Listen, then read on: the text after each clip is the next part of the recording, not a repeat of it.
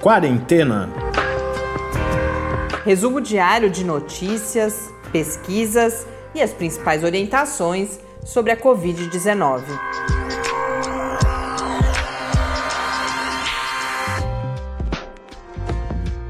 Quarentena, dia 76. Olá, começamos nosso 76º encontro nesta quarentena, neste sábado. Eu sou Mariana Petson. E eu sou Tarso Fabrício. Ontem tivemos registradas novas 1.124 mortes no Brasil. Como é sábado, estamos gravando bem mais cedo, então estamos longe dos números oficiais do Ministério da Saúde. Até este momento são 28.006 mortes no Brasil, com 469.850 casos. Como eh, havíamos previsto, o Brasil ultrapassou a Espanha no número de mortes, então já é o quinto país em todo o mundo com maior número de mortes e segue na segunda posição em relação ao número de casos.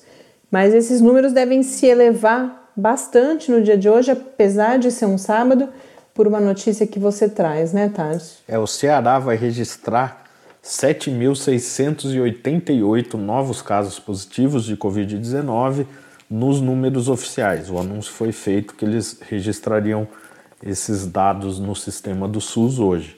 Esse incremento é resultado da testagem de cerca de 20 mil pessoas que foi realizada nos últimos dias, porque eles implementaram agora, né, como anunciado, uma política de testagem em massa, né, que começou nessa última semana e até o momento já foram realizados lá no Ceará cerca de 115 mil testes. A outra notícia também sobre testagem vem de Santos. É uma testagem em sistema drive-thru que foi promovida pela Prefeitura de Santos hoje, detectou 86 casos positivos para a Covid-19 em cerca de 1.600 testes. Isso dá um índice de, de, de infectados né, de 5,4%. Isso é diferente daquelas testagens de pesquisas como a EpiCovid, que buscam anticorpos, que também usam porcentagem. Nesse caso, estamos falando de pessoas infectadas mesmo, né? De testes PCR. Não, é de teste rápido, né? É ah, então é de anticorpo também. É. Uhum. Então, é, então é comparável, são essas porcentagens comparáveis Sim. e que está mais ou menos na média que a gente tem visto, com aquelas exceções, como Manaus, por exemplo, que chega acima de 10%, mas em outras cidades esse índice mais ou menos de 5% tem sido a média, né? É, mas já os números do Ceará, eles são a junção dos dois tipos de teste. Então é de gente que tem um anticorpo, que foi por testagem rápida, mas também nesse número está incluído os testes de PCR, de né, pessoas... das pessoas que estão doentes. E com isso, então, com esses números do Ceará, certamente, ao menos o número de casos deve ter um, um salto um pouco acima da média no Brasil. No mundo, estamos com 5.817.385 casos, segundo a OMS. No painel da John Hopkins, esse número já está bem próximo dos 6 milhões de casos, são 5.998.070 casos. Antes de passar para as notícias, convidá-los desde já a participar do programa de amanhã.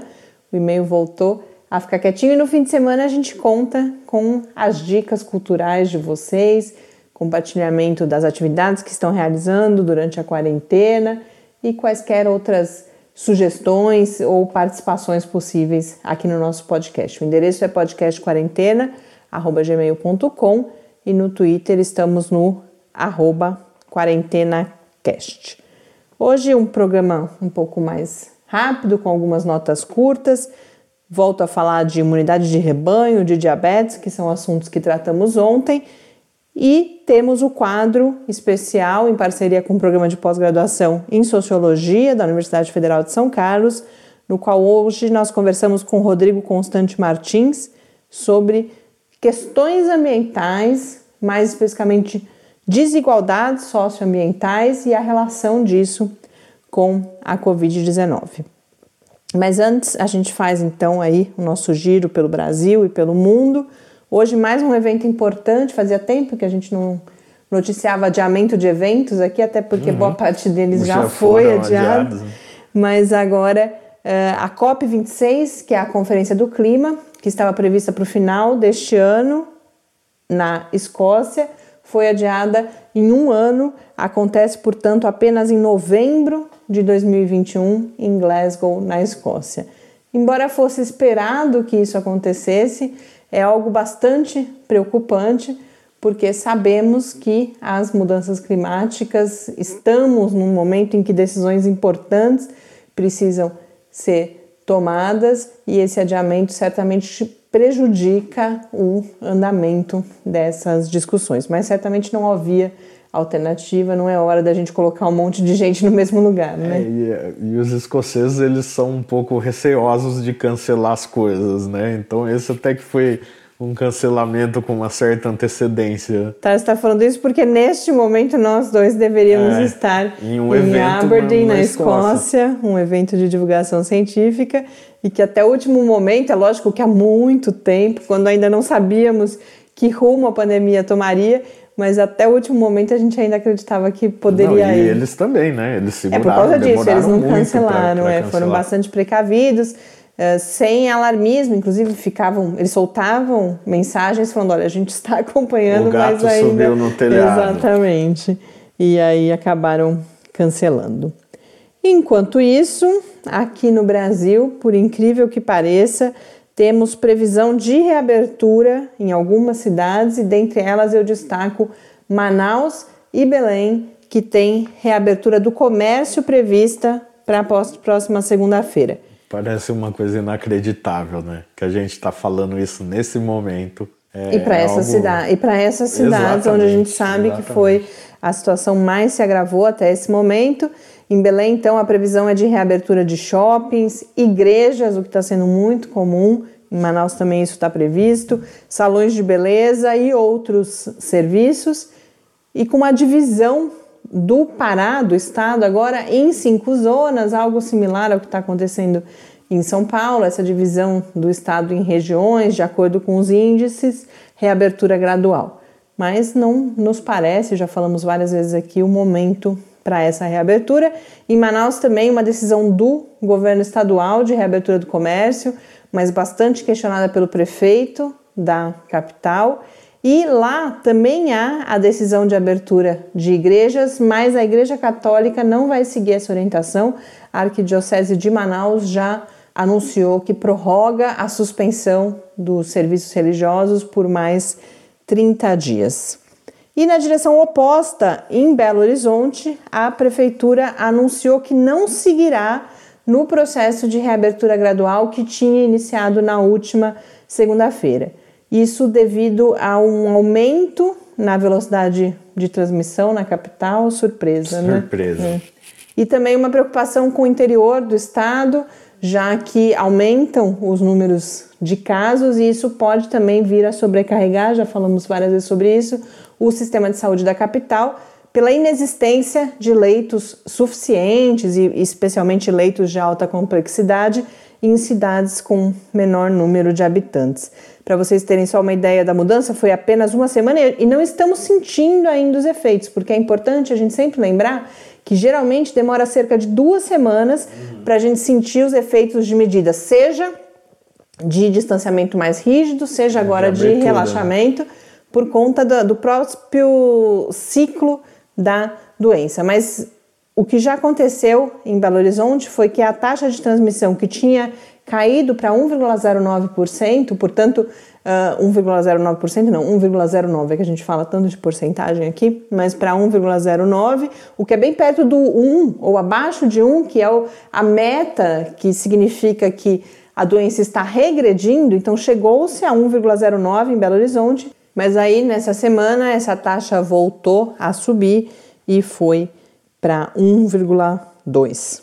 Em São Paulo agora tivemos a manifestação da prefeitura, do prefeito Bruno Covas, porque a, a reabertura anunciada pelo governador, o detalhamento fica a cargo das prefeituras e o prefeito Bruno Covas anunciou algumas condições, por exemplo, na reabertura do comércio, de shoppings, funcionamento apenas com 20% da capacidade e por quatro horas seguidas. E devem ser previstos uma série de protocolos, isso vale para o governo do estado também. Cada setor de atividade tem que negociar. Então, embora a reabertura esteja prevista para a próxima segunda-feira, os anúncios são em geral de que isso não acontece imediatamente na segunda-feira, porque esses protocolos precisam ser firmados.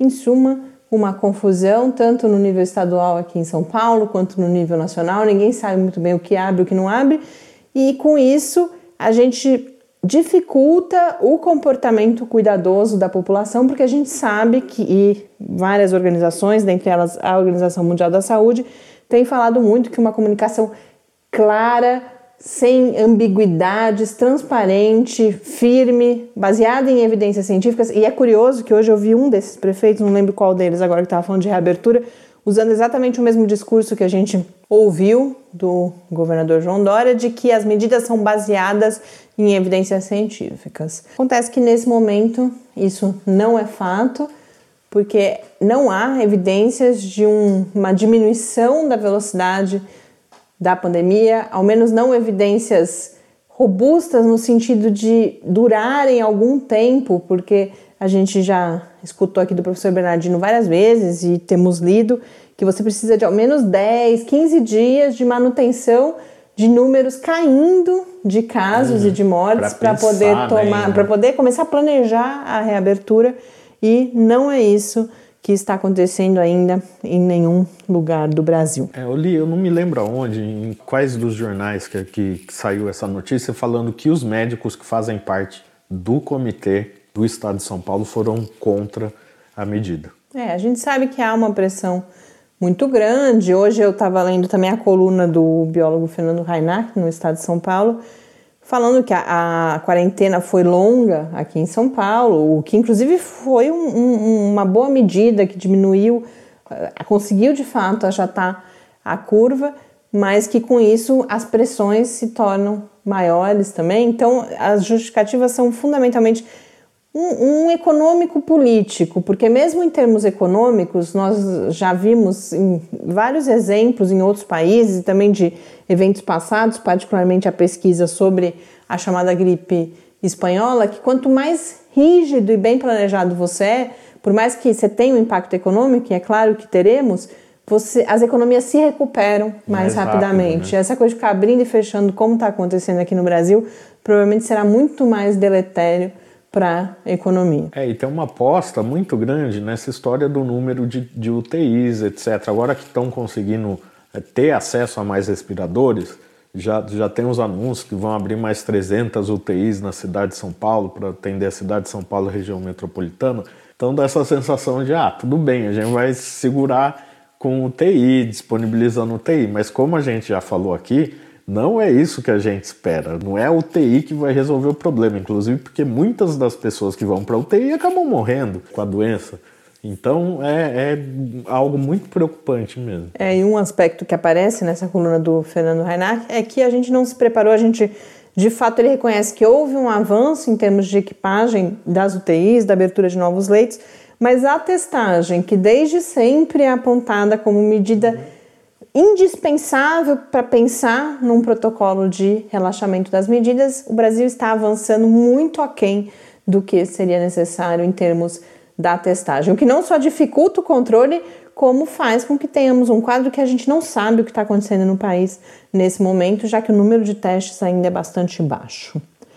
Mas já que estamos falando com muitos números no podcast de hoje, eu retomo um assunto do programa de ontem sobre a imunidade de rebanho, porque duas outras notícias publicadas nos últimos dias abordam isso, trazendo porcentagens de pessoas infectadas ou de pessoas com anticorpos em várias cidades do mundo para mostrar como estamos longe da tal imunidade de rebanho. Então, o New York Times publicou uma matéria que o título diz justamente que o mundo ainda está muito longe, eles estimam em 60% a porcentagem, embora coloquem que há toda uma incerteza nesse cálculo, mas ficam com a média de 60% de pessoas infectadas para que houvesse imunidade de, de rebanho, mas aí vão dar os números de vários estudos, por exemplo, em Nova York, essa porcentagem, Nova York é a cidade mais atingida pela pandemia nos Estados Unidos, essa porcentagem é de 19,9%, é alta se a gente comparar, por exemplo, com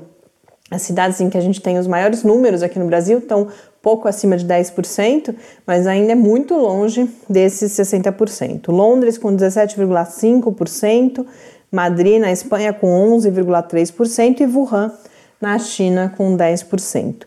E em um outro veículo, a The Conversation, que é britânica, um pesquisador da Universidade de Kent, um virologista, vai também mostrar isso, que não é uma estratégia possível. Cita como exemplo a cidade de Estocolmo, na Suécia, que, embora não tenha tido um discurso de buscar a estratégia de rebanho, suas medidas mais brandas levavam a crer que era essa ideia que embasava a política. Estocolmo tem 7,3% das pessoas infectadas e a estimativa da Organização Mundial da Saúde é que no mundo cerca de 3% da população, média, claro, né? 3% da população tenha já sido infectada pelo SARS-CoV-2. E nenhum país tem média maior que 5%. Então, é, sem dúvida nenhuma, estratégia descartada até que tenhamos a vacina e possamos alcançar essa imunidade de rebanho eventualmente pela imunização com a vacina.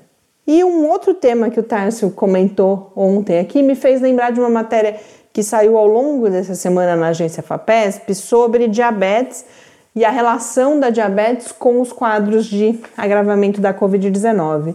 Pois foram pesquisadores aqui no Brasil, em um artigo que ainda está passando pela revisão por pares, mas já está disponível em pré-print no periódico Cell Metabolism, que descobriram evidências de como que o quadro de glicemia descontrolada em pacientes diabéticos contribui para o agravamento da COVID-19. O que eles perceberam foi que o teor mais alto de glicose nesses pacientes é uma fonte de energia extra que permite uma maior replicação do vírus, e isso vinculado a um tipo específico de célula de defesa, que são os monócitos. E além de ter como consequência essa taxa de replicação mais alta do vírus, também leva a uma maior liberação daquelas substâncias que causam a chamada tempestade de citocinas, a resposta inflamatória exacerbada, exagerada do corpo e que frequentemente leva ao agravamento dos casos de Covid-19. Então aqui a gente vê mais um indício da relação com o descontrole da taxa glicêmica pois é o açúcar elevado, né, a glicose elevada no sangue, que leva a esse quadro de agravamento.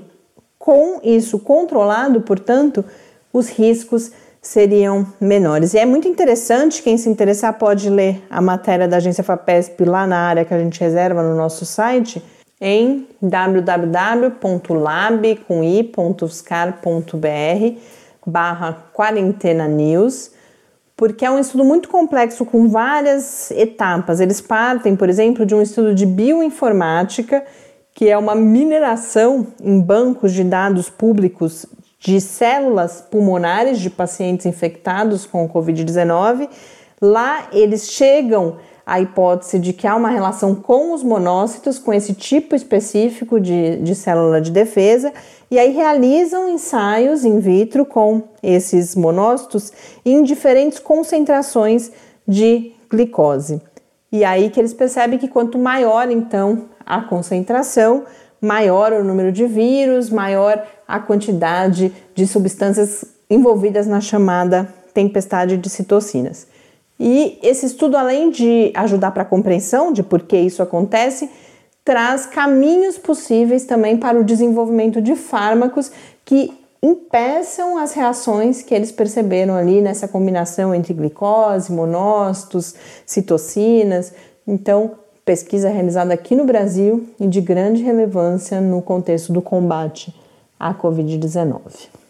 Chegamos ao momento do nosso quadro especial, em parceria com o programa de pós-graduação em Sociologia da UFSCar, no qual todas as semanas, no sábado, nós conversamos a cada semana com um pesquisador ou um grupo de pesquisadores das diferentes áreas do programa de pós-graduação e, portanto, de diferentes áreas da própria sociologia que vão, eles estão produzindo textos sobre as contribuições que essas áreas podem dar à compreensão e ao enfrentamento da pandemia de Covid-19, e aí a gente complementa esses textos com as nossas conversas aqui no Quarentena. Hoje eu converso com o professor Rodrigo Constante Martins, que é professor do Departamento de Sociologia da UFSCar, que vai olhar para as questões ambientais, mais especificamente para as desigualdades socioambientais e as suas relações com a pandemia de Covid-19. Então vamos agora acompanhar vocês vão ver que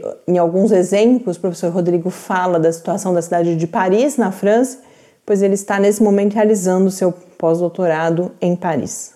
Vamos então ouvir Rodrigo Constante Martins.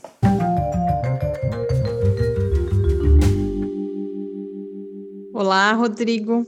Muito obrigada por ter aceito o nosso convite. É um prazer poder conversar com você essa semana aqui no Quarentena. Rodrigo, no seu texto, você aborda a questão ambiental como uma variável transversal aos diferentes momentos e aspectos dessa pandemia que estamos vivendo e fala também na necessidade de um caráter interdisciplinar ou do olhar necessariamente interdisciplinar do olhar para essas questões ambientais, até chegar na contribuição da sociologia em que você inicia falando da importância do conceito de risco. Então, para a gente situar os vários aspectos que depois você vai tratar a partir disso no texto, eu gostaria que você falasse um pouco dessa ideia, desse aparato, né, como você chama, da ideia de risco e como isso configura o olhar da sociologia e como isso delimita e apoia o olhar para as questões ambientais a partir desse lugar. Em resumo, o que é risco e como ele nos ajuda a compreender esse momento. Olá, Mariana. Eu é que agradeço o convite e a oportunidade de estar aqui com vocês no Quarentena. Sobre essa primeira questão relacionada ao risco, ah, a noção de risco ela ganhou importância nas ciências sociais sobretudo a partir do final dos anos 70 e, e, e ocupou um espaço importante na década de 80, é, a partir de trabalhos como os da antropóloga britânica Mary Douglas e do sociólogo alemão Ulrich Beck. No caso em particular do Ulrich Beck, que é o autor uh, que se aproximou mais eh, do campo dos estudos socioambientais ou daquilo que nós passamos a chamar a partir do final dos anos 80 eh, de sociologia ambiental, a noção de risco ela seria importante porque traria para o escopo das análises, dos estudos sobre as sociedades modernas, uh, a emergência de um novo fenômeno, né? um fenômeno próprio das sociedades industriais, produzido pelas sociedades industriais, ou seja, produzido resultado da produção de mercadorias, resultado da produção de novas relações sociais, resultado da produção de novas tecnologias e novos conhecimentos, que seria o risco. Né? A expectativa do risco e a vivência concreta das sociedades uh, modernas com a ideia de risco.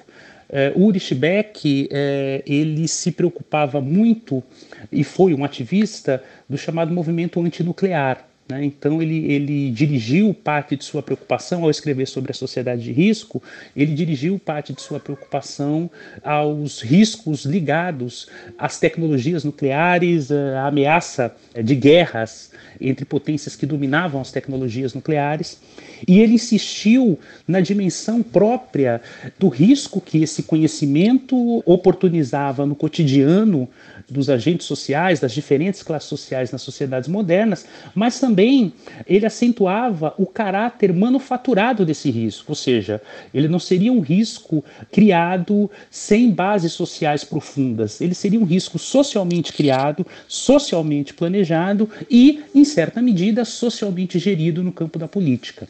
No que se refere à questão ambiental, e aí já me aproximando do texto que é a base para a nossa conversa, é, a noção de risco é muito importante. É muito importante por quê? Porque ela ampara o debate sobre os riscos do chamado desastre ecológico. Né? E esse desastre ecológico em várias dimensões. Nós podemos falar de desastres ecológicos em termos de contaminação das águas, em termos de elevação da temperatura do planeta, de elevação dos níveis das águas do, do, dos oceanos, o desastre da perda da biodiversidade e daí por diante.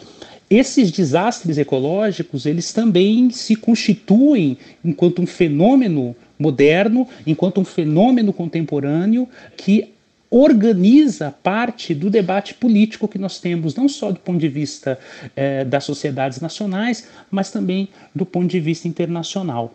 E em particular, nesse contexto de pandemia, ele evidencia uma, uma dimensão de risco que nós já conhecíamos. Né? Conhecíamos eh, já de muito tempo, mas se não quisermos voltar a muito tempo atrás, conhecíamos pelo menos desde o início do século XX com a então chamada gripe espanhola.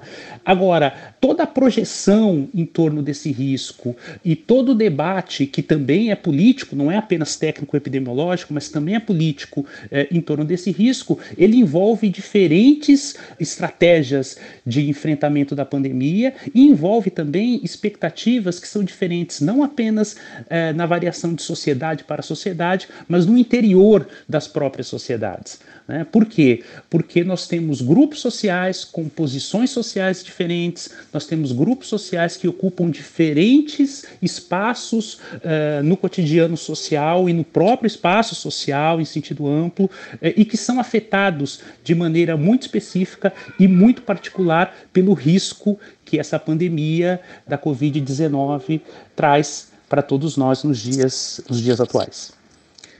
Ainda acerca da noção de risco, é importante frisar que, embora a noção de risco seja bastante sofisticada para pensarmos uh, de que maneira as diferentes incertezas manufaturadas, os diferentes riscos produzidos pelas sociedades contemporâneas, o modo como esses riscos uh, são articulados em termos políticos, são pensados em termos de planejamento e organização das instituições e também em termos de defesa das populações, a gestão desses riscos ela é muito particular e depende em larga medida dos interesses sociais dos diferentes grupos que compõem uma sociedade.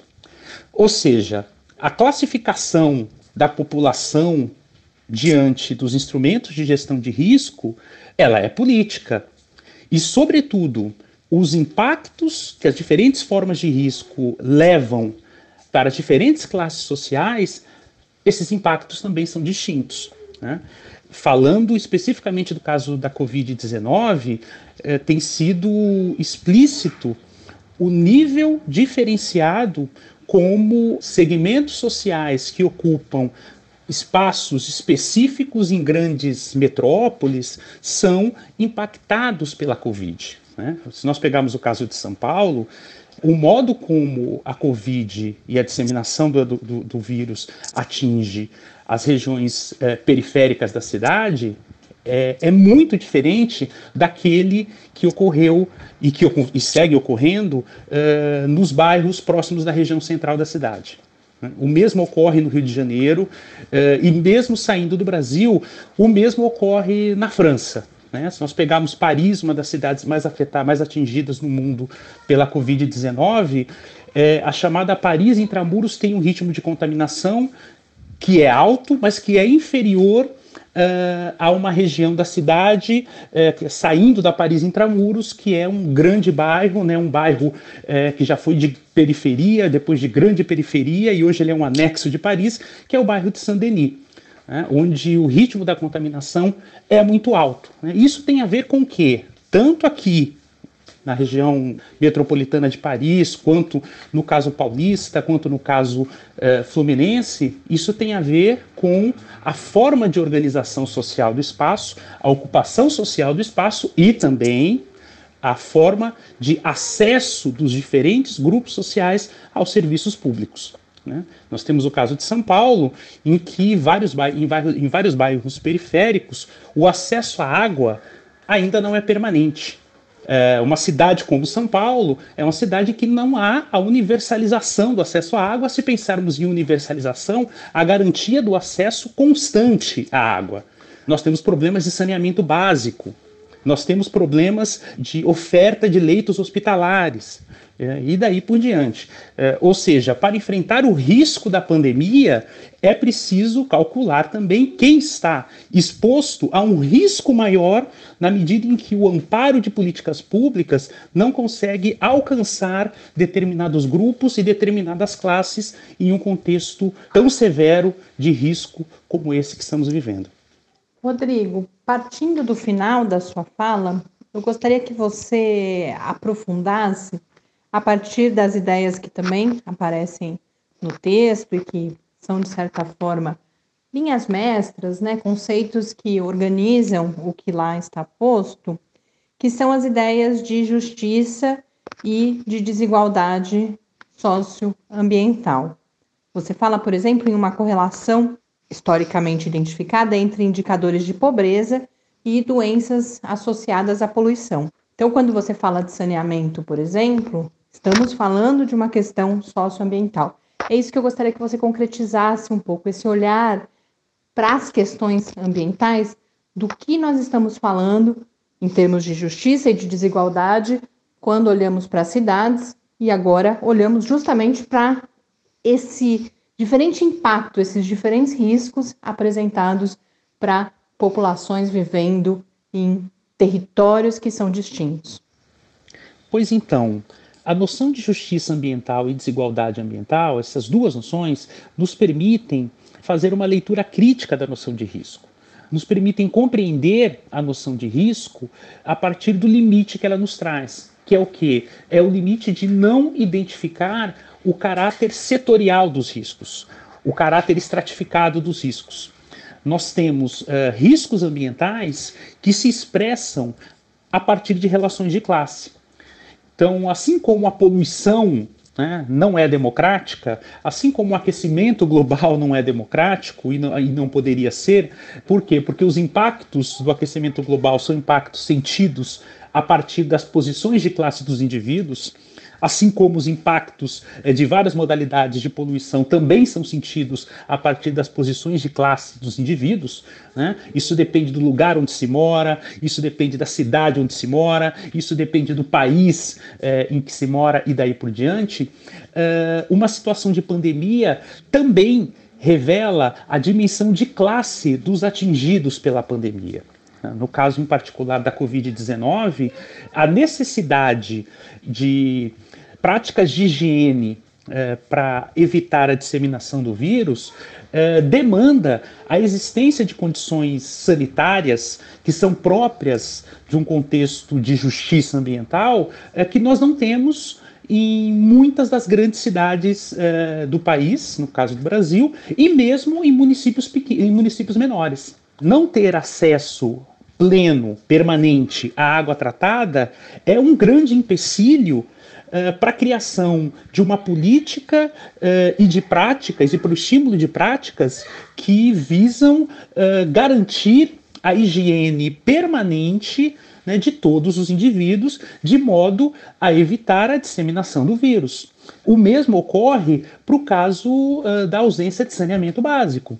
Então, esse, apenas esses dois indicadores, nós poderíamos avançar sobre outros, eles já nos apontam que um cenário de desigualdade ambiental para a disseminação de um vírus, como é o caso é, do que está nos afligindo no momento, a situação que se cria a partir desse contexto de desigualdade ambiental, ela é extremamente preocupante para a formulação de estratégias efetivas que possam resultar no sucesso do combate à disseminação do vírus e ao controle da pandemia.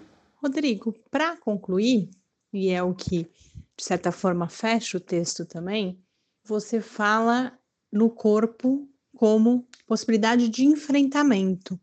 Isso já apareceu em outras conversas que a gente teve aqui no âmbito dessa parceria com o PPGS.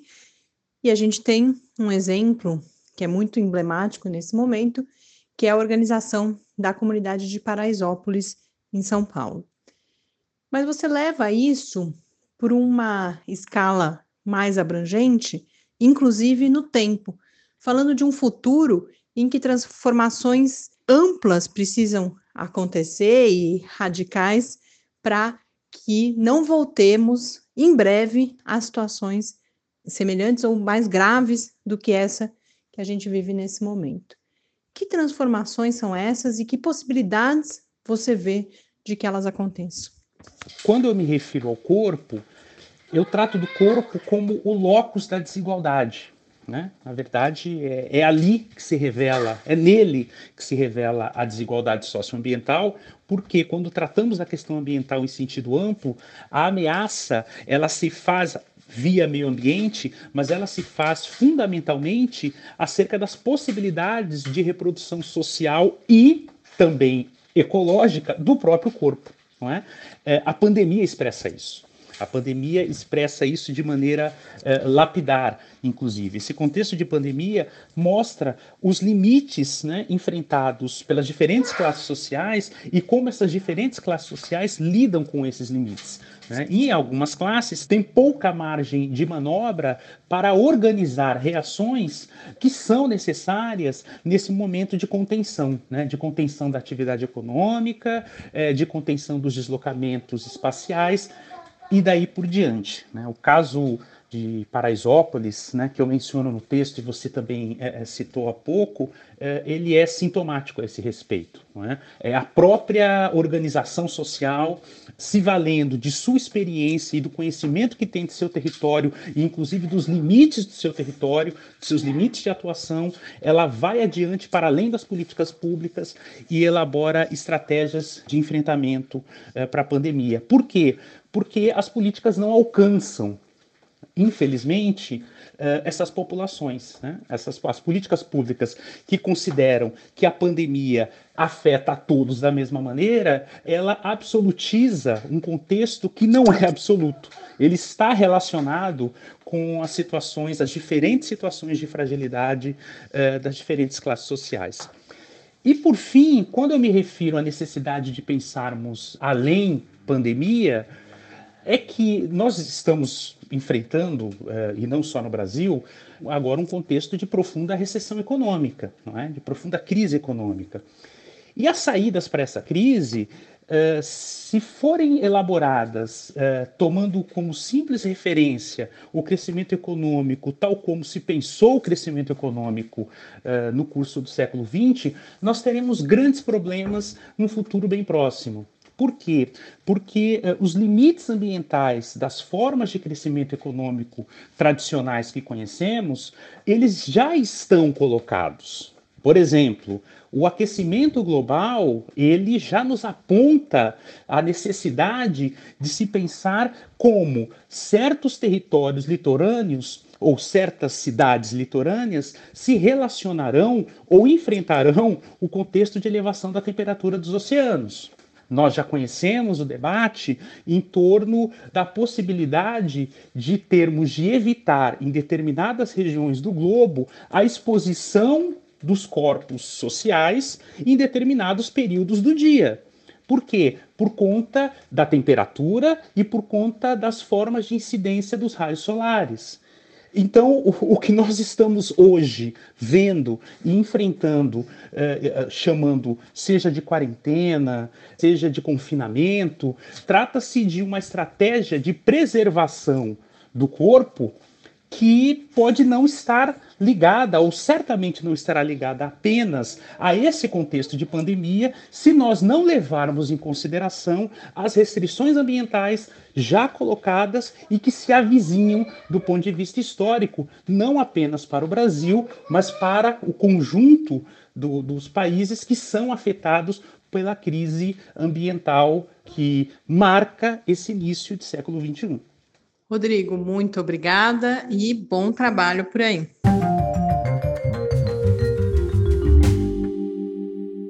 De volta aqui no Quarentena, eu conversei com Rodrigo Constante Martins, professor do Departamento de Sociologia da UFSCar. Quem quiser conferir o texto, que traz mais informações, mais reflexões sobre esse assunto sobre o qual nós conversamos, a gente compartilha lá no site do Lab também. Os textos estão sendo publicados no site do programa de pós-graduação em Sociologia da UFSCar.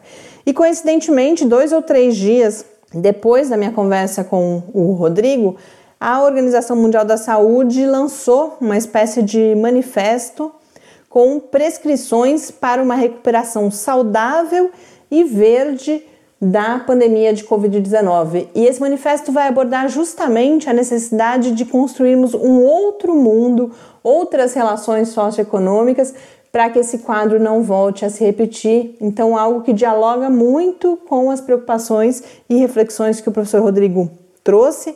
O que esse manifesto da OMS diz explicitamente é justamente não podemos voltar ao modo como fazíamos as coisas antes, e aí traz as seis prescrições. Eu não vou detalhá-las, a gente também disponibiliza esse documento, mas em linhas gerais elas falam em proteger e preservar a fonte da saúde humana, a natureza, os recursos naturais, investir em serviços essenciais como água, saneamento básico e desde dessas questões mais fundamentais, até por exemplo, energia limpa nos serviços de cuidado em saúde, eles vão falar especificamente da disponibilização desses serviços essenciais em vários contextos, mas tem o foco também nos equipamentos de saúde. A terceira prescrição é a realização de uma transição energética para fontes sustentáveis e renováveis. Segurança alimentar e nutricional, um tema que a gente já falou aqui no Quarentena também. Uma série de orientações relativas às cidades do futuro, como que essas cidades devem ser. E, por fim, registram que devemos parar de usar os impostos para financiar a poluição. E aí eles estão falando especialmente dos subsídios aos combustíveis fósseis. Então, um documento que complementa essa reflexão trazida pelo professor Rodrigo. Para a gente concluir a minha parte, depois Tarso tem a dica cultural dele de hoje também. Minha dica hoje é de oportunidade de formação.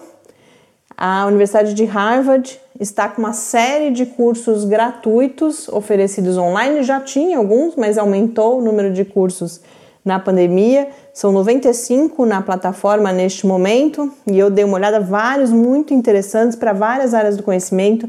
Então, tem bastante coisa em ciência de dados, inteligência artificial. Há oportunidades também na área da saúde, na área de educação. Um que eu achei muito interessante, talvez haja um interesse especial nesse momento, é de introdução ao engajamento familiar na educação, várias opções na área das artes, música, clássicos da literatura mundial em diferentes épocas literárias, tem vários cursos. Na área de humanidades, empreendedorismo, bioética e cursos específicos no contexto da Covid também, como por exemplo de ventilação mecânica, é claro que aí voltados a populações bastante específicas. Todos esses que eu falei são gratuitos e estão com inscrições abertas em um site específico. A gente coloca lá o endereço no nosso site para vocês também. Bom, eu não tenho uma dica, na verdade é que eu quero terminar nosso programa. Hoje a gente vai ter música. Lembrando, a semana passada a gente não teve nem música, nem poesia, nem pão. Então esse final de semana vai ser diferente.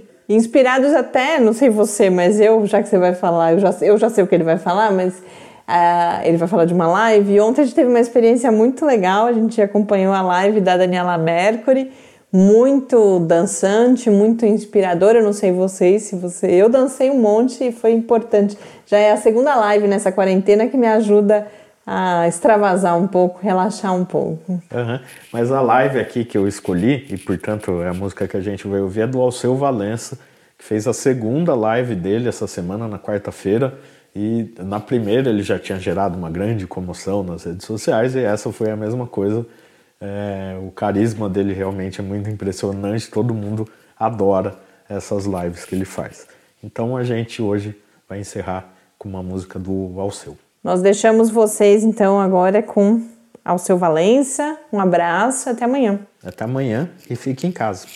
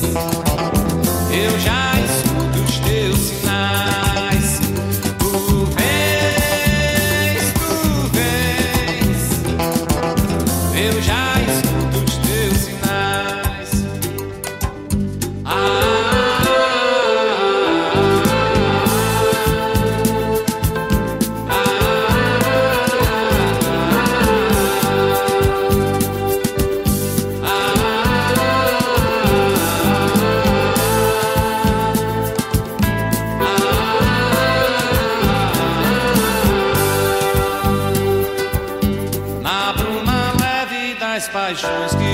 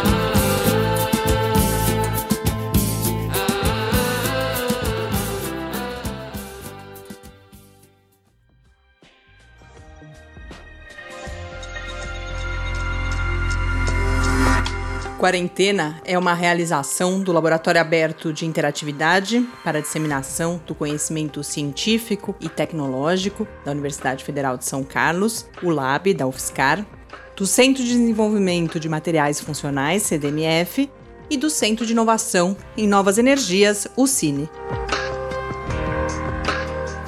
Pauta, produção e apresentação: Mariana Pezzo e Tárcio Fabrício. Arte e design de Henrique Mateus. Desenvolvimento web, Eduardo Martins.